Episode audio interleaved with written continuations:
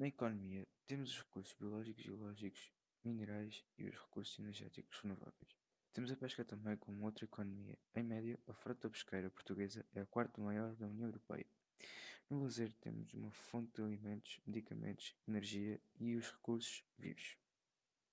As praias atra atraem pessoas de várias maneiras diferentes, como por exemplo com o seu uh, calor que atrai muita gente para, uh, para ir à água, nadar um pouco e se divertir. Também como os festivais de rock, uh, também como um, brinquedos aquáticos, festivais e concursos de surf e esse tipo de coisas. Uma das maneiras de acabar com a poluição é parar de deitar uh, lixo para o chão, porque provavelmente ele vai parar a um rio voando pelo vento e depois vai parar a um mar ou vai diretamente ao mar.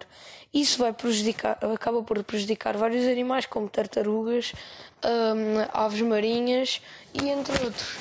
Também podemos parar de fazer tantas coisas de plástico e começarmos a, a fazer coisas com cartão e outras com cartão entre outros uh, materiais que uh, não são assim tão poluentes e que não fazem assim tão mal aos animais.